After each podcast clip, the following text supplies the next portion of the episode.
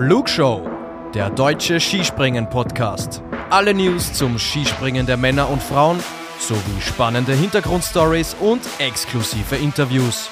Präsentieren euch Tobias Ruf und Luis Holuch.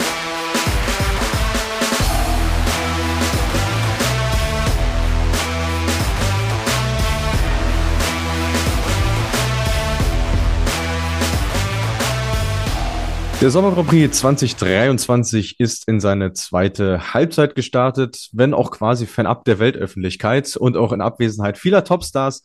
Aber natürlich wollen wir hier in der Flugshow natürlich trotzdem über das zurückliegende Wochenende in Rüschnow sprechen.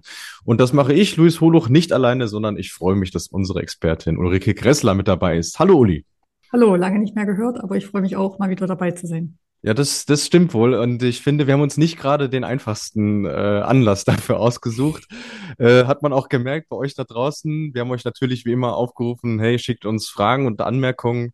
Da kam das allererste Mal in der Flugshow-Geschichte nichts, aber ich denke, wir haben trotzdem ein bisschen was zu besprechen. Du bist ja schon ein paar Mal da gewesen, auch zu deiner aktiven Zeit in, in Rüschnow. Äh, nimm uns doch mal mit, wie, wie ist es dort und vor allem, wie ist die Schanze dort?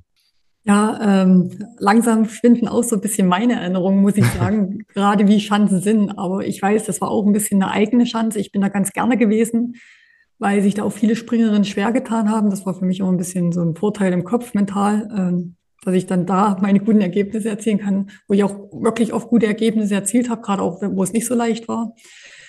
Äh, ist halt eine kleine Chance, es war HS 97, aber das ist dann schon verdammt weit. Äh, manche haben ja da auch schon einige Verletzungen leider erlitten. Und im Sommer bin ich sie nicht gesprungen, muss ich auch dazu sagen. Da ist das ja doch immer noch mal anders als im Winter. Ich weiß nur, dass sie sehr engagiert sind, der Verein, ähm, alles drumherum ermöglichen.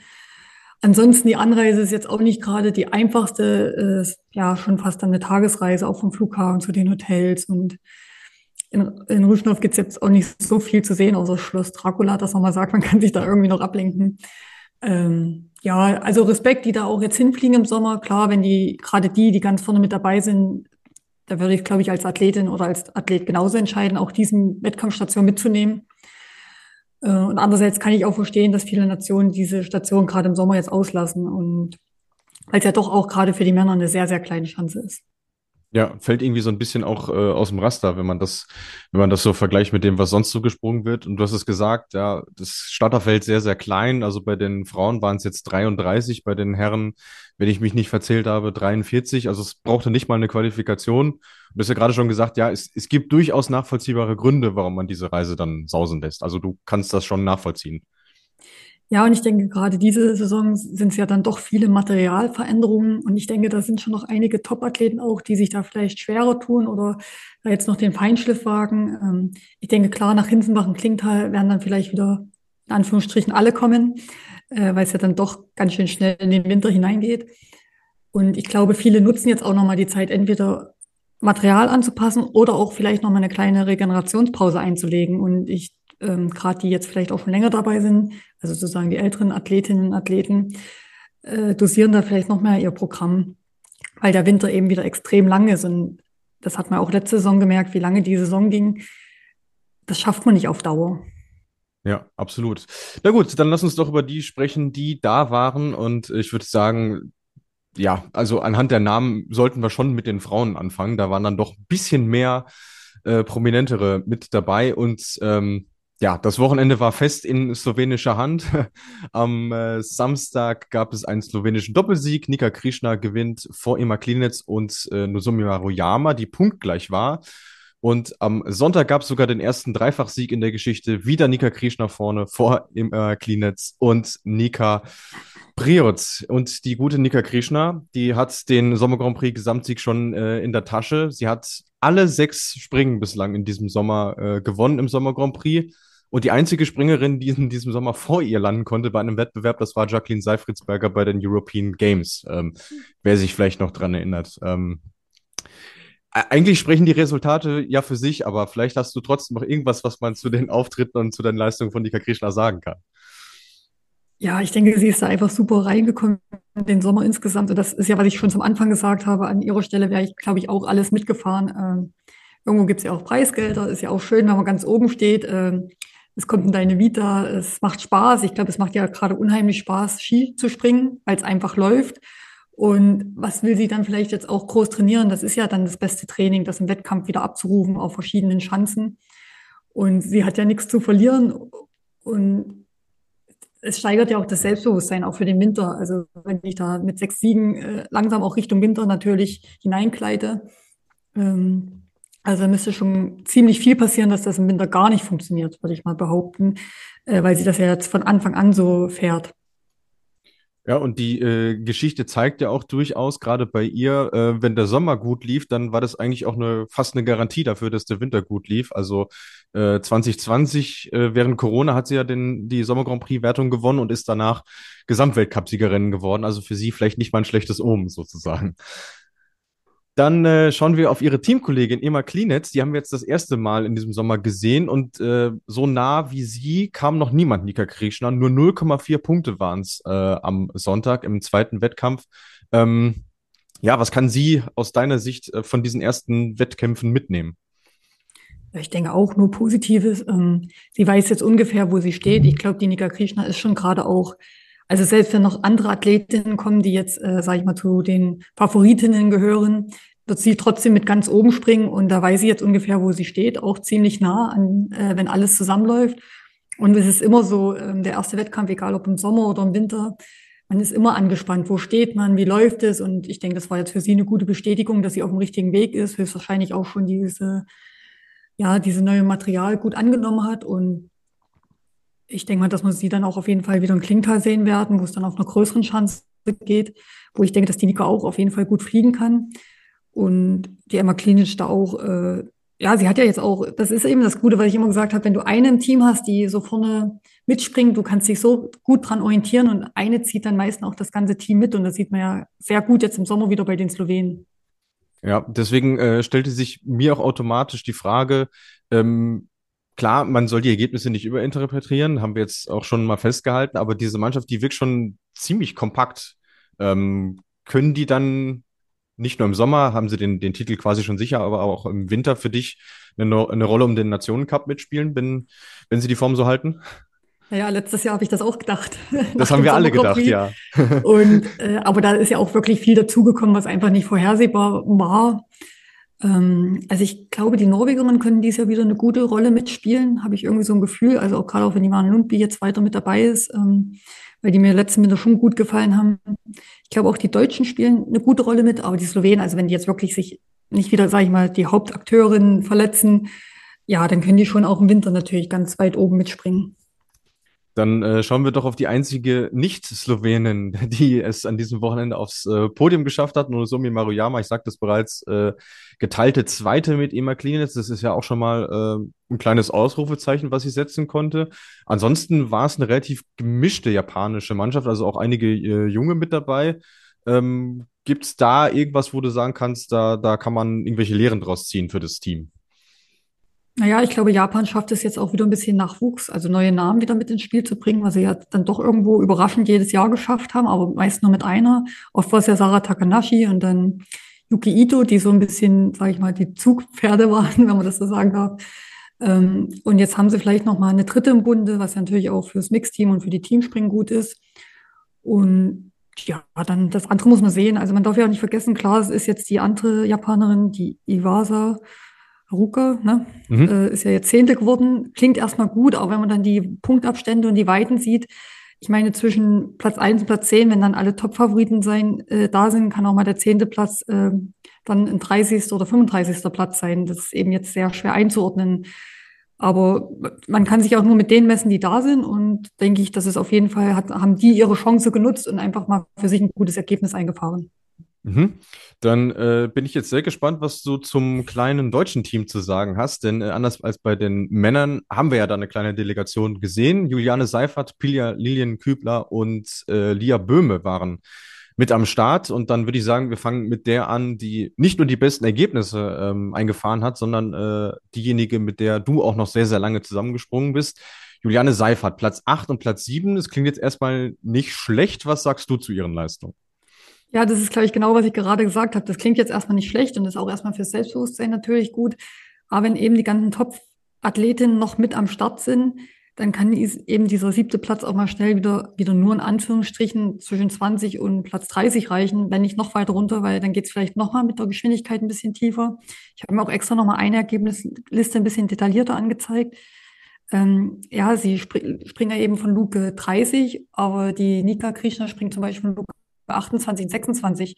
Und das ist dann schon, das kann genau die eine oder die zwei Luken weniger Fahrt sein, wo dann vielleicht nichts mehr funktioniert, ohne jetzt der Jule nahe treten zu wollen es kann auch sein, dass sie da sich stabilisiert, aber ja, Jude kämpft ja auch seit letztem Jahr, um überhaupt wieder ins A-Team zu kommen und im Weltcup wirklich wieder die, sag ich mal, den Startplatz gesichert zu haben. Und natürlich hat sie ja auch den Anspruch, auf jeden Fall unter die Top Ten zu kommen.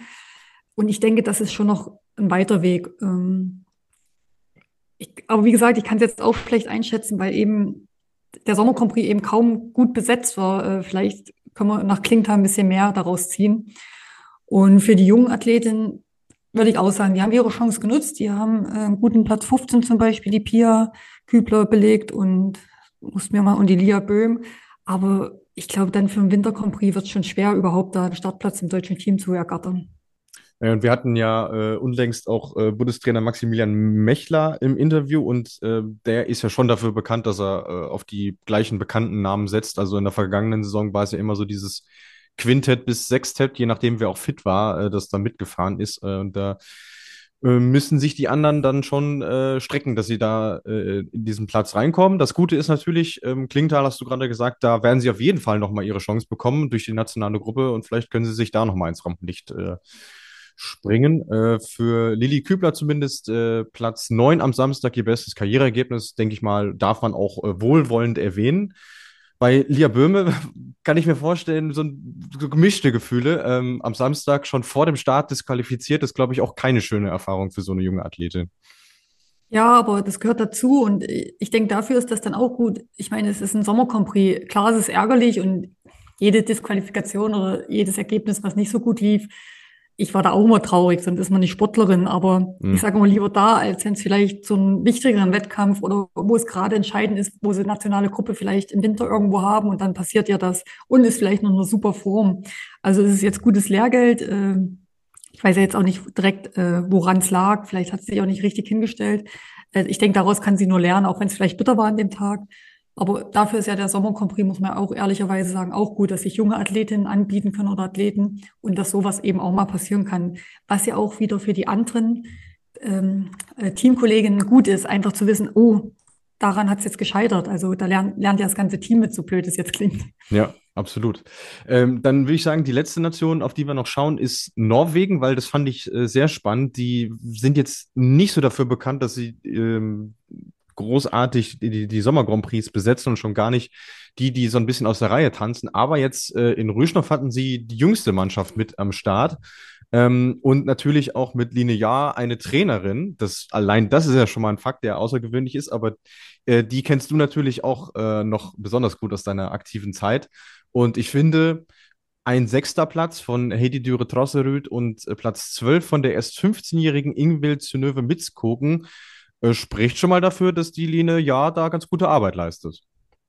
Ja, auf jeden Fall. Und ich denke, sie kann auf jeden Fall, wie scheint, die Athletinnen begeistern. Und da sehen wir dann eben auch wieder den Schnitt. Die sind 15, 17 und unsere sind dann doch schon über 20. Ne? Ähm, sind ja. jetzt auch nicht mehr unsere, die ganz jungen Athleten. Ich meine, es gibt genug Beispiele, die haben erst mit 26, 27 den Durchbruch geschafft. Ich bin ja die Letzte, die dafür ist, dass immer nur die ganz Jungen das gleich schaffen müssen.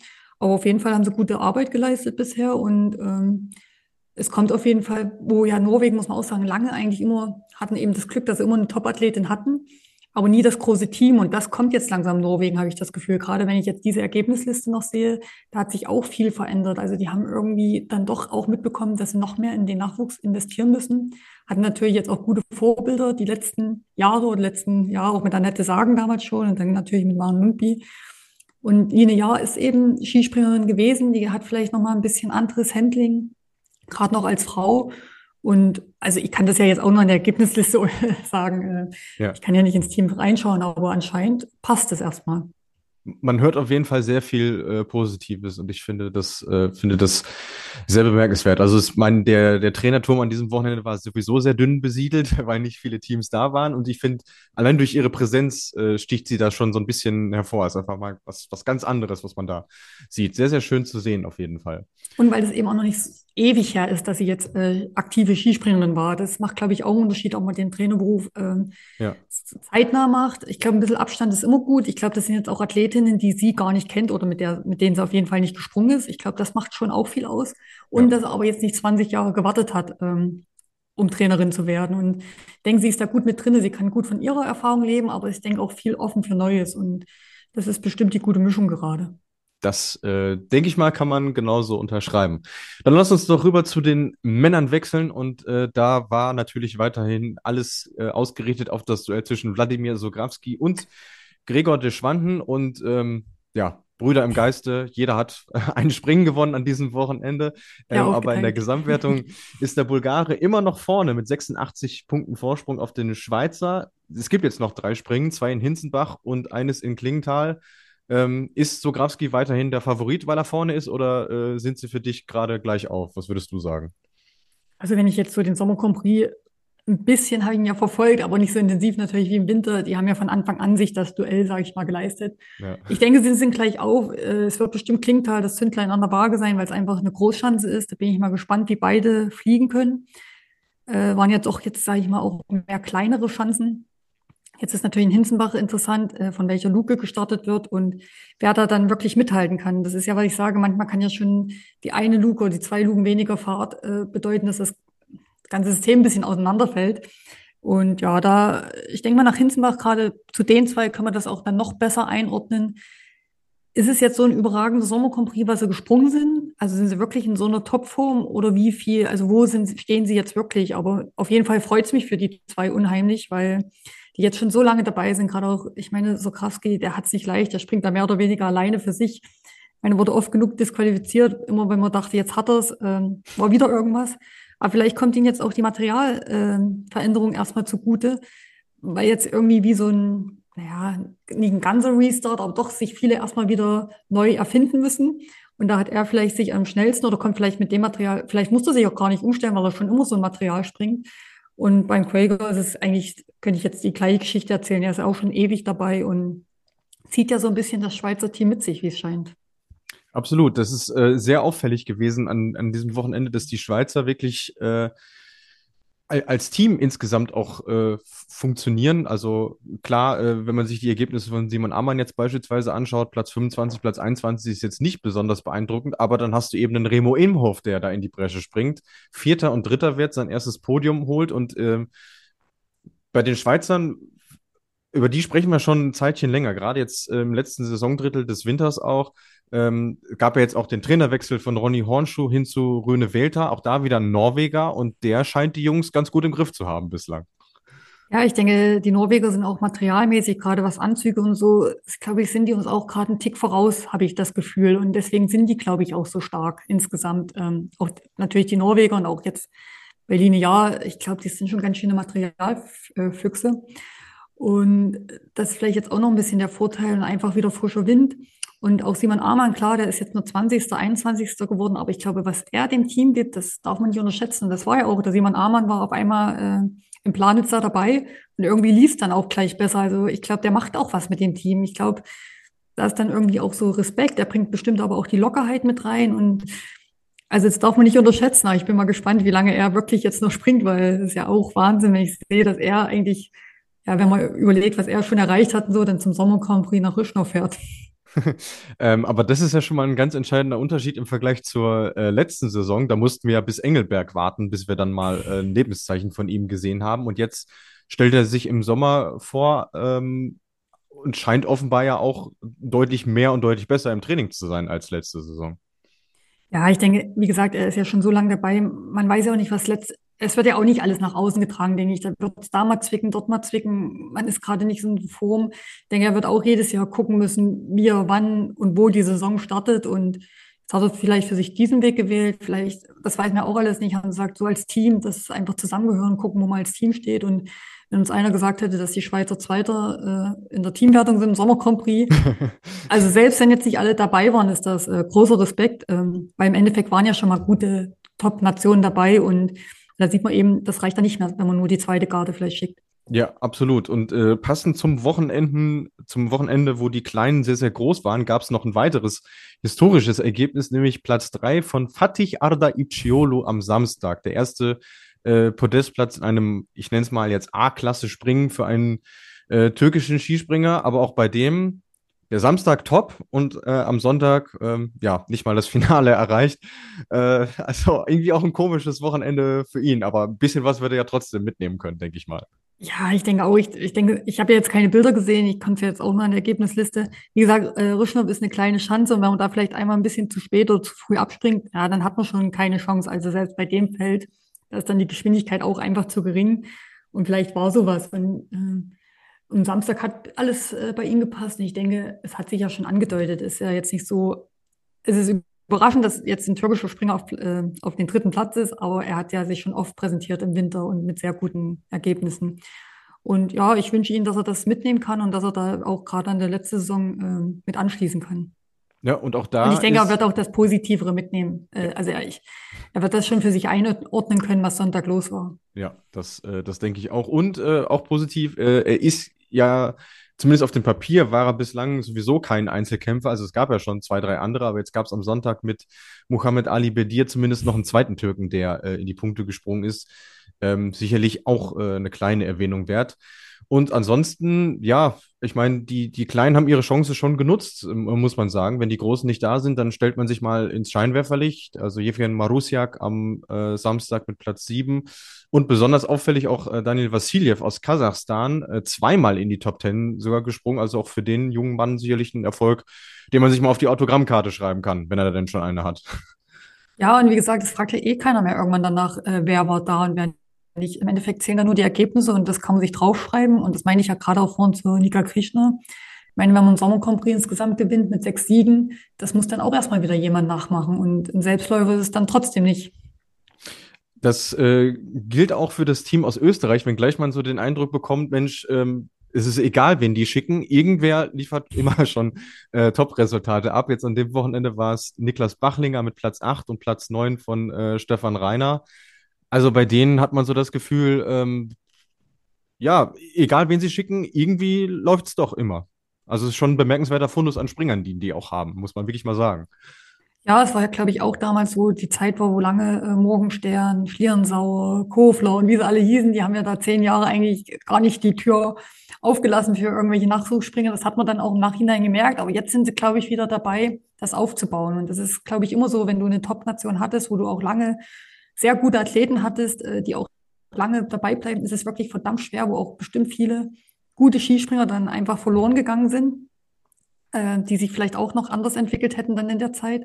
Und jetzt war eben mal die Tür wieder ein bisschen mehr offen und das sieht man dann eben. Und ähm, dass die Österreicher schon immer gute Nachwuchsarbeit geleistet haben, das war ja schon, also das ist ja seitdem ich wirklich so Skispringen bewusst verfolge, waren ja schon immer die Österreicher mit dabei. So, ja. ja war, glaube ich, nie anders äh, in der Geschichte des Skisprings. Zumindest äh, ist mir da nichts anderes bekannt. Ich glaube, 2002 hatten sie mal so ein Tief äh, zu ähm, Salt Lake, glaube ich, als Team. Und danach ging es dann wieder bergauf, wenn ich ja, jetzt nicht ganz falsch liege. Das sind ja dann schon Luxusprobleme, wenn man, wenn man sich das mal anschaut. Ähm, ich muss aber sagen, es gibt für mich nach wie vor ein Team, was mich im Sommer bislang äh, völlig enttäuscht und auch wirklich ein Kontrast ist im Vergleich zu den Österreichern. Und das sind die Slowenen. Äh, hochgelobt von uns in der vergangenen Saison. Aber es dauerte bis zum Samstag, also bis zum fünften Wettkampf in dieser Sommer Grand Prix-Saison, dass sie überhaupt ihre ersten Punkte geholt haben. Das ist schon ähm, ziemlich enttäuschend. Ähm, aber am Sonntag dann zumindest äh, Platz fünf von Mark Hafner. Ein etwas größeres Lebenszeichen, aber ich finde, gerade wenn du ähm, überlegst, was, was sich da in den letzten Jahren so getan hat, dann fehlt mir da so der, der Druck aus der zweiten Reihe. Also es ist ein ganz anderes Teamgefüge als jetzt bei den Österreichern insgesamt. Ja, ich glaube, die Slowenen hatten jetzt auch jahrelang guten Nachwuchs und die sind ja auch immer, ähm, sage ich mal, was so Alpencup COC schon immer gut dabei. Vielleicht machen sie auch manchmal schon Nachwuchs zu viel im Trainingsbereich. Und ähm, ja, die hatten jetzt auch, sage ich mal, im A-Team ihre Stammspringer jetzt jahrelang. Wo auch kaum mal ein Junge irgendwie die, also den Fuß in die Tür bekommen hat. Ich glaube, es haben ja auch, also für uns haben ja auch überraschend viele Junge aufgehört in, in Slowenien. Mhm. Ja. Also viele junge Athleten, wo man gedacht haben, Mensch, da fängt doch eigentlich erst der Weg an so richtig. Weiß auch nicht so richtig. Entweder vielleicht der Verband, dass der vielleicht nicht so die Perspektiven dann stellt für die Jungen. Ich, da stecke ich aber, also da bin ich auch zu weit weg, wenn ich ehrlich bin. Aber manchmal ist es eben so. Ich meine, Slowenien ist trotzdem ein kleines Land, das darf man auch nicht vergessen. Also, können, gut, Österreich ist auch ein kleines Land, ist mir auch bewusst, aber die haben eben Planitzer als großes Skisprungzentrum, aber äh, ich glaube schon fast, du musst da aus der Nähe kommen oder hinziehen und wie viele machen das noch? Und ähm, die haben jetzt aber auch nicht ihre Topspringer geschickt, muss man auch dazu sagen. Ne? Äh, ja, die äh, haben sich stattdessen beim COC in Klingenthal versucht und das auch äh, durchaus erfolgreich. Ähm, kann man, kann, kann man vielleicht in der Klingenthal-Rückschau nochmal drauf zu sprechen kommen, ob sie da irgendwie von ihren Vorerfahrungen profitieren konnten. Aber ich, also mh, im Vergleich jetzt zu Österreich oder Deutschland oder Norwegen glaube ich, dass denen diese neue Quotenregel, also mit ähm, maximal sechs Springern, gar nicht mal so sehr weh tun wird im Weltcup, weil sie eben die Nachrücker aktuell nicht haben. Vielleicht ist das äh, auch nur eine Momentaufnahme, aber jetzt, ähm, ich glaube, als deutscher oder österreichischer Bundestrainer muss ich mir mehr Gedanken äh, darüber machen, wen ich den jetzt mitnehme, als jetzt als Robert Rugotta als slowenischer Nationaltrainer aktuell. Ja, das stimmt schon. Jetzt ist auch, weil du jetzt klingt das hatte ich jetzt auch nicht ganz so auf dem Schirm, bin ich ehrlich, ähm, dass da eben der COC war, dann weiß man auch, warum viele nicht nach Rüschnow geflogen sind. Äh, weil Klingtal ist einfach, sage ich mal, der letzte Standort und das war dann bestimmt schon so ein Randtesten und auch für viele die Anreisen natürlich viel, viel einfacher. Und das sind eben auch die Chancen, die im Winter gesprungen werden. Ich habe jetzt mal kurz äh, geguckt, da hat halt in Slowenien gewonnen und die waren ja wirklich gut besetzt, das Feld. Also ja. Ich bin mal jetzt wirklich gespannt auf Hinsenbach und vor allem dann auf Klingtal. Ich glaube, dann können wir auch äh, das besser alles einsortieren. Das äh, denke ich auch. Aber äh, natürlich äh, trotzdem ein Name sollte nicht unerwähnt lassen, gerade wenn wir über die Slowenen sprechen. Peter Prioc hat sich das erste Mal wieder präsentiert nach seinem schweren Sturz bei der WM in äh, Planica. Er hat leider in beiden Wettkämpfen keine Punkte holen können ähm, und sagte vorher, ja, er nimmt das Wochenende so ein bisschen als als Indikator, um zu sehen, wo, wo steht er denn und dann zu entscheiden, ob er in Hinzenbach und Klingenthal springt. Also jetzt anhand der Ergebnisse müsste man sagen, mh, hm, vielleicht ist er einfach noch nicht so weit. Ja, ich glaube, also ich glaube, die WM war ja im Februar und der Sturz war ja wirklich sehr, sehr schwer. Ähm, dann noch diese ganze Materialumstellung jetzt. Es ging ja eh schnell und es wird gleich auch immer, also ich glaube, als Athlet verlangt man manchmal vielleicht viel zu viel von sich gleich so schnell und auch vielleicht vom Trainerteam. Ähm, wir haben genug Beispiele, wo es auch einfach lange gedauert hat. Und ich glaube, der Peter Preutz hat jetzt auch noch einen längeren Weg vor sich. Und ähm, das ist immer so, gerade wenn man verletzt worden sich den ersten Wettkampf stellt, ist es irgendwie, fühlt sich wirklich alles wieder wie neu an. Manche machen erstmal ein gutes Ergebnis, weil sie nicht drüber nachdenken, weil es dann einfach so läuft und dann kommt eher so die Durchstrecke. Ja, ja ich glaube, das ist noch ein langer Weg. Ich, ich denke auch, dass er sich jetzt nicht Hinzenbach stellen wird und vielleicht auch nicht klingt halt, dass er das noch als Training sieht, aber er hat zumindest mal wieder den Kopf Wettkampf für sich mitgenommen. Ich glaube, da hat er auch einen guten Ort erstmal ausgewählt, wo nicht so viele Teilnehmer sind. Aber klar wird es bei ihm jetzt auch rattern. Mensch, jetzt war schon keine Top-Besetzung. Äh, was soll das dann werden, wenn alle am Start sind? Aber ich glaube, dem muss man jetzt einfach Zeit geben, äh, weil was da passiert ist. Und er ist ja schon auch lange dabei. Ähm, man denkt dann, denke ich, gerade als, als Athlet noch mehr drüber nach. Und ich, ich glaube, er hat ja auch Familie und alles. Ja. Ähm, ja, ich darf ja immer nicht meinen Spruch sagen, mein Phrasenspruch, äh, äh, das verändert bestimmt einen schon. Es wird auch nicht der erste Sturz gewesen sein, den haben wir eben im, im Fernsehen jetzt gesehen, aber ja, denke, ja. das waren schon immer mal kritische Situationen und wir wissen ja auch gar nicht, wie oft jetzt die Situation im, im Training wieder kritisch war. Ich kann es ja nur von mir sagen, ähm, hm. wenn sowas passiert ist, das, ja, das dauert eben einfach, um da Vertrauen wieder reinzubekommen. Und ich bin mal gespannt, wie oft wir ihn dann wirklich im Winter sehen werden. Aber er kann mich gerne äh, auch anders überzeugen würden wir uns natürlich darüber freuen, weil ich meine, äh, er ist ja jetzt schon seit ja, 13, 14 Jahren absolut Teil der Weltspitze. Also irgendwie käme es einem dann auch komisch vor, wenn er jetzt auf einmal weg wäre. Von daher, ähm, ja, sind wir mal gespannt und ähm, das Stichwort ist jetzt das ein oder andere Mal schon gefallen. Hinzenbach ist die nächste Station. Ähm, leider nur für die Männer, aber es gibt immerhin zwei Einzelspringen auf der kleinsten Schanze im Sommer Grand Prix. Wir rechnen damit, dass sich da dann schon einige namhaftere Athleten vorstellen. Worauf müssen die sich denn einstellen auf der Eigner Schanze in Hinzenbach? Ja, auch eben äh, für die Männer ist das ja immer noch mal, glaube ich, extremer, weil die ja doch viel, viel mehr die Großschanzen springen als jetzt vielleicht die Frauen, obwohl ja bei den Frauen das auch immer mehr wird. Ähm, ist schon mal eine Umstellung, aber ich glaube, die letzten Sommerkomprien waren ja immer gut besetzt. Also müssen alle gerne hinfahren, wie scheint, und nehmen das, denke ich, gerne mit äh, als gute Station. Ich muss auch sagen, Hinsenbach, der Veranstalter, also was ich in Erinnerung habe, war immer super, auch, auch ähm, schönes Umfeld, wo man einfach gerne war. Und äh, ich denke, gerade Hinsenbach liegt für viele Nationen einfach auf dem Weg, in Anführungsstrichen, äh, wo fast alle mit dem Bus anreisen können. Ich meine, die fliegen, die müssen immer fliegen. ja. Und ähm, ja, das wird dann eine gute Standortbestimmung von sein, worauf man sich einstellt. Eben auch auf eine kleine Chance. Ich weiß, Hinsenbach ist immer mal so ein bisschen windig, da weht es auch mal schön von hinten rein. Äh, das können auch manchmal lange Wettkämpfe werden. Äh, das kann, ja, mal gucken. Aber sonst ist das auch eine schöne Chance und ich denke, wieder sehr wenig Anlauf werden die Männer haben. Und da bin ich eben auch mal gespannt, gerade wieder, wie die zwei Spitzenreiter sich da schlagen werden. Ja, und vor allem jetzt in Anbetracht der Tatsache, dass es zwei Einzel gibt, denke ich mal, lohnt sich ja noch mehr, als da bloß für einen Wettkampf äh, auch hinzufahren, äh, jetzt anders als in den letzten Jahren. Für euch die Zeiten am Samstag, das Springen um 16 Uhr und am Sonntag um 14.45 Uhr, äh, zumindest eine Live-Übertragung im ORF. Also wer da Zugriff drauf hat, kann das dort gerne anschauen. Und dann haben wir noch zwei Personalien, über die wir schon reden sollten und von denen wir auch wissen, dass sie euch da draußen äh, sehr interessieren.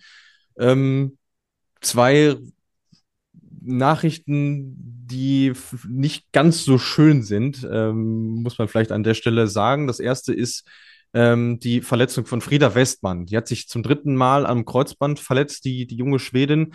Gerissen ist es zwar nicht, aber sie musste sich trotzdem mal wieder einer Operation unterziehen, fällt jetzt den, den ganzen Winter aus. Ähm, schon ziemlich bitter für sie auch. Also sie hat jetzt unlängst erst äh, eine Zusammenarbeit mit dem norwegischen Team begonnen man dachte so, Mensch, jetzt nach der letzten Saison, die auch schon schwierig war, trotz des einen Podiums, vielleicht geht es jetzt mal wieder richtig bergauf für sie und äh, ja, jetzt dann der, der nächste Rückschlag in, in jungen Jahren für sie.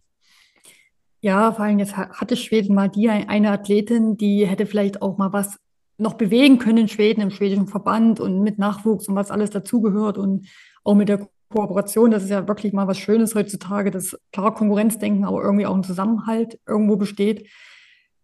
Äh, ich denke, es wird schwierig. Anscheinend ist sie verletzungsanfällig. Vielleicht ist auch manchmal in den Trainingsprozessen oder auch materialmäßig oder sie vielleicht zu sehr immer nach hinten einlandet, dass das Knie eben extrem belastet ist. Ähm, mir fällt zum Beispiel auch wie Anna Ubrecht, ist ja auch eine Athletin, die immer so ein bisschen steil reinkommt, obwohl die jetzt zum Glück nicht so viel verletzt war. Und das sind einfach welche, ja, es ist sehr, sehr schade. Und ich glaube, in jungen Jahren, man steckt mal eine Verletzung weg, man steckt auch mal zwei Verletzungen weg, auch wenn das hintereinander so oft passiert ähm, ich glaube, auch sie fängt dann an, irgendwann nachzudenken und eben auch vielleicht nicht mehr die Weiten zu springen. Ähm, jetzt soll sie sich erstmal auskurieren. Ich wünsche ihr auch nur das Beste.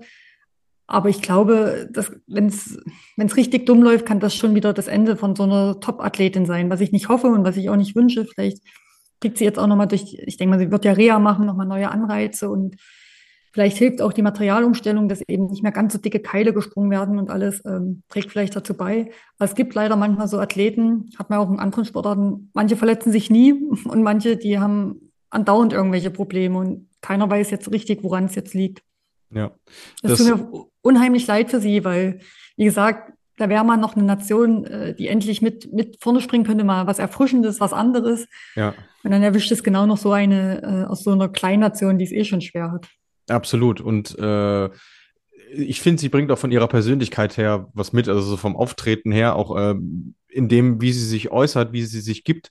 Ähm, hat sich leider bislang noch nicht ergeben, dass ich mit ihr mal persönlich sprechen konnte. Und das wird natürlich jetzt in, in nächster Zeit auch nicht. Aber äh, ähm, allein deshalb wäre es mal spannend, sie wirklich wiederzusehen. Das Positive vielleicht ist, sie verpasst jetzt einen Winter, in dem es kein Großereignis gibt im, in dem Sinne, also keine Weltmeisterschaft oder Olympischen Spiele. Und danach gibt es ja noch zwei Ziele, auf die sie hinarbeiten möchte. Also natürlich einerseits die WM in Trondheim, ihrer Wahlheimat, ähm, auf den neuen Chancen sicherlich extrem spannend, aber dann natürlich auch 2027 in Falun, also in ihrem Heimatland. Das wäre natürlich äh, ein schöner Anlass, ähm, sie wiederzusehen. Wir hoffen natürlich, dass es deutlich vorher passiert.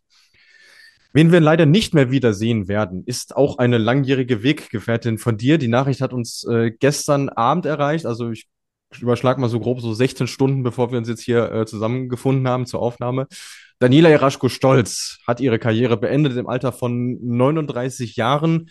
Viele Erfolge und Titel feiern können, feiern dürfen, ähm, aber auch sehr viele Verletzungen erlitten. Was bleibt für dich äh, von ihr, was ist ihr Erbe im Skispringen, um mal diese große Frage aufzumachen? Naja, ich glaube, ohne Daniela Jarafko wäre das Skispringen nicht dort, wo es jetzt ist. Das muss man klar sagen. Und wenn man so ein bisschen die ganze Geschichte von Daniela äh, kennt, dass sie auch bei den Jungs mithalten konnte damals in jungen Jahren. Ähm, wenn sie einfach 15 Jahre später geboren worden wäre mit diesen Voraussetzungen, ich glaube, also die hätte noch einige Titel mehr, die hätte jetzt äh, in Anführungsstrichen nur, nicht nur die 50 Weltcupsiege oder was sie hat, äh, wenn man sieht auch, was sie im COC alles gewonnen hat. Das ist ja immer so ein bisschen, was ich schon ein paar Mal angesprochen hatte, ein bisschen das auch das Erbe von denen, die eben COC und relativ spät dann Weltcup äh, gestartet sind.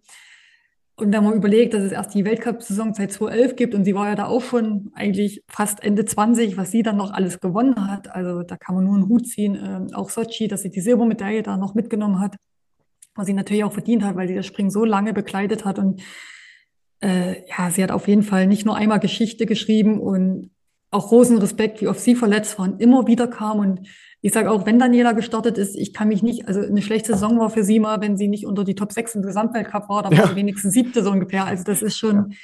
also ja. Wahnsinn. Also sie ist für mich eine der besten Skispringerinnen, wenn man auch überlegt, was die alles mitgemacht hat, auch an Materialveränderungen, wirklich von den ganz stumperhaften, sage ich mal, nicht professionellen drumherum, bis wirklich, äh, dass er dann noch sogar bei den letzten Olympischen Spielen teilnehmen konnte, auch natürlich mit der Knieverletzung dann noch, naja, was da eben war in dem Mixteam, dass da noch disqualifiziert wurde. Das Ende war jetzt vielleicht nicht das Beste, aber wenn man überlegt, sie hatte trotzdem 22 noch, äh, ist sie noch Weltmeisterin geworden, na Luis? Mit der Mannschaft, genau, ja. Mit der Mannschaft, genau. Und das sagt ja auch schon alles. Äh, ich glaube, da ist sie mit einer Athletin gesprungen, die waren damals noch gar nicht geboren, wo Daniela das erste Mal ja. schon auf sich aufmerksam gemacht hat. Also das muss man sich mal überlegen. Und 39, äh, wie viele schaffen das, vor allem mit den Verletzungen? Und ich finde den Zeitpunkt jetzt ein bisschen schade gewählt, muss ich sagen, weil ich hätte es jetzt, glaube ich, ohne dich gar nicht so mitbekommen.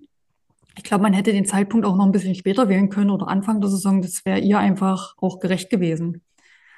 Finde ich jetzt persönlich. Äh, ja, das ist jetzt so mittendrin irgendwie. Das ja, ist schon, schon, äh, schon irgendwie komisch. Ähm, also man, man hatte ja offenbar noch, noch Hoffnung, dass sie es nochmal zurückschafft, weil ansonsten wäre sie ja vom ÖSV auch nicht in die Nationalmannschaft berufen worden. Aber offensichtlich ähm, hat sich es in der Zwischenzeit dann, dann doch äh, leider Gottes äh, anders entwickelt. Also ähm, du hast es gerade schon gesagt, ja, Olympia 2022 war ihr, ihr letzter internationaler Auftritt. Das ist jetzt auch schon äh, lange anderthalb Jahre her, aber ja, was von ihr bleibt, also äh, hast vieles von den großen Erfolgen ja schon genannt. Weltmeisterin 2011 in, in Oslo seinerzeit. Ähm, 51 Siege allein im COC, was damals noch die höchste Wettkampfklasse, plus 16 Weltcupsiege. Also wenn man das mal aufaddiert, dann ist sie schon, was die reinen Einzelsiege angeht, die erfolgreichste Springerin in der Geschichte.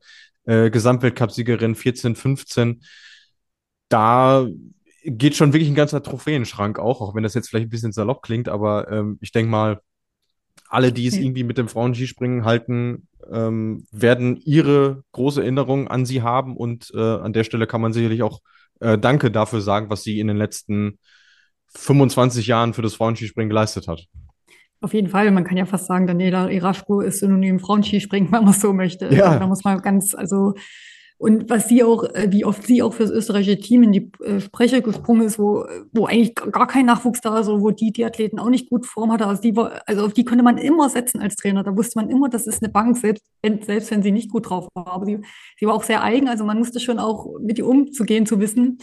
Äh, es war bestimmt auch nicht immer leicht, aber wie gesagt, der Erfolg gibt dir recht und ja, ich habe schöne Erinnerungen und ich hoffe, dass sie jetzt auch ihren Weg findet und auch vor allem, dass es wirklich ähm, ja, gesundheitlich äh, sie ihren Weg findet und sich jetzt nicht komplett, sage ich mal, durch den Sport da irgendwo verschlissen hat und dass sie irgendwo jetzt auch eine Sparte findet und irgendwie dem Sport vielleicht noch erhalten bleibt.